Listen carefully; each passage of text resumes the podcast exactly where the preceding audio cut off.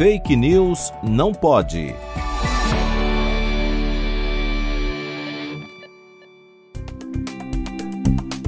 No dia 1 de abril de 2020, o então ministro da Saúde, Luiz Henrique Mandetta, mudou as orientações sobre o uso de máscaras.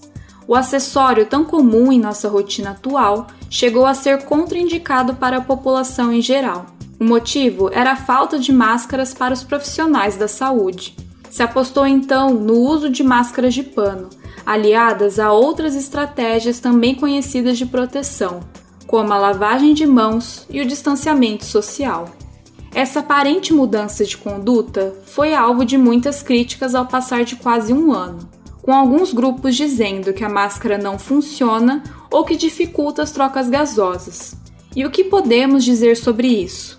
Baseado no artigo de Sui Huang, a máscara de pano poderia atuar como uma barreira física, impedindo as grandes partículas contendo SARS-CoV-2 a adentrarem as nossas vias respiratórias.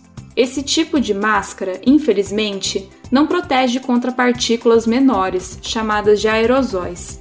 O artigo revelou que máscaras de pano são pouco eficazes se comparadas às recomendadas máscaras hospitalares e N95.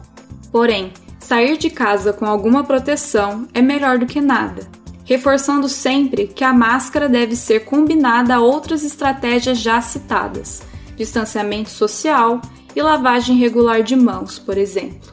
Sobre as trocas gasosas, consultei-me com a mestranda e divulgadora científica Laila Blank. As moléculas de oxigênio e gás carbônico são muito menores que os poros da máscara, conseguindo vencer a barreira mecânica gerada pelo seu uso.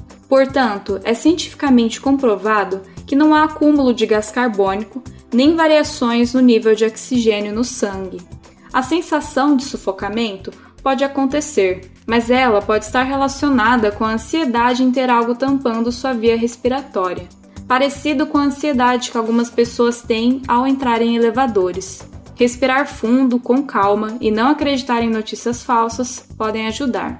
Vamos nos proteger. Se puderem, fiquem em casa. Se saírem, usem máscara.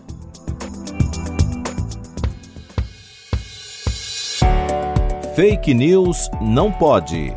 Apresentação: Laura Colette Cunha. Produção: Vide Academics e Pretty Much Science, em parceria com a Rádio USP Ribeirão.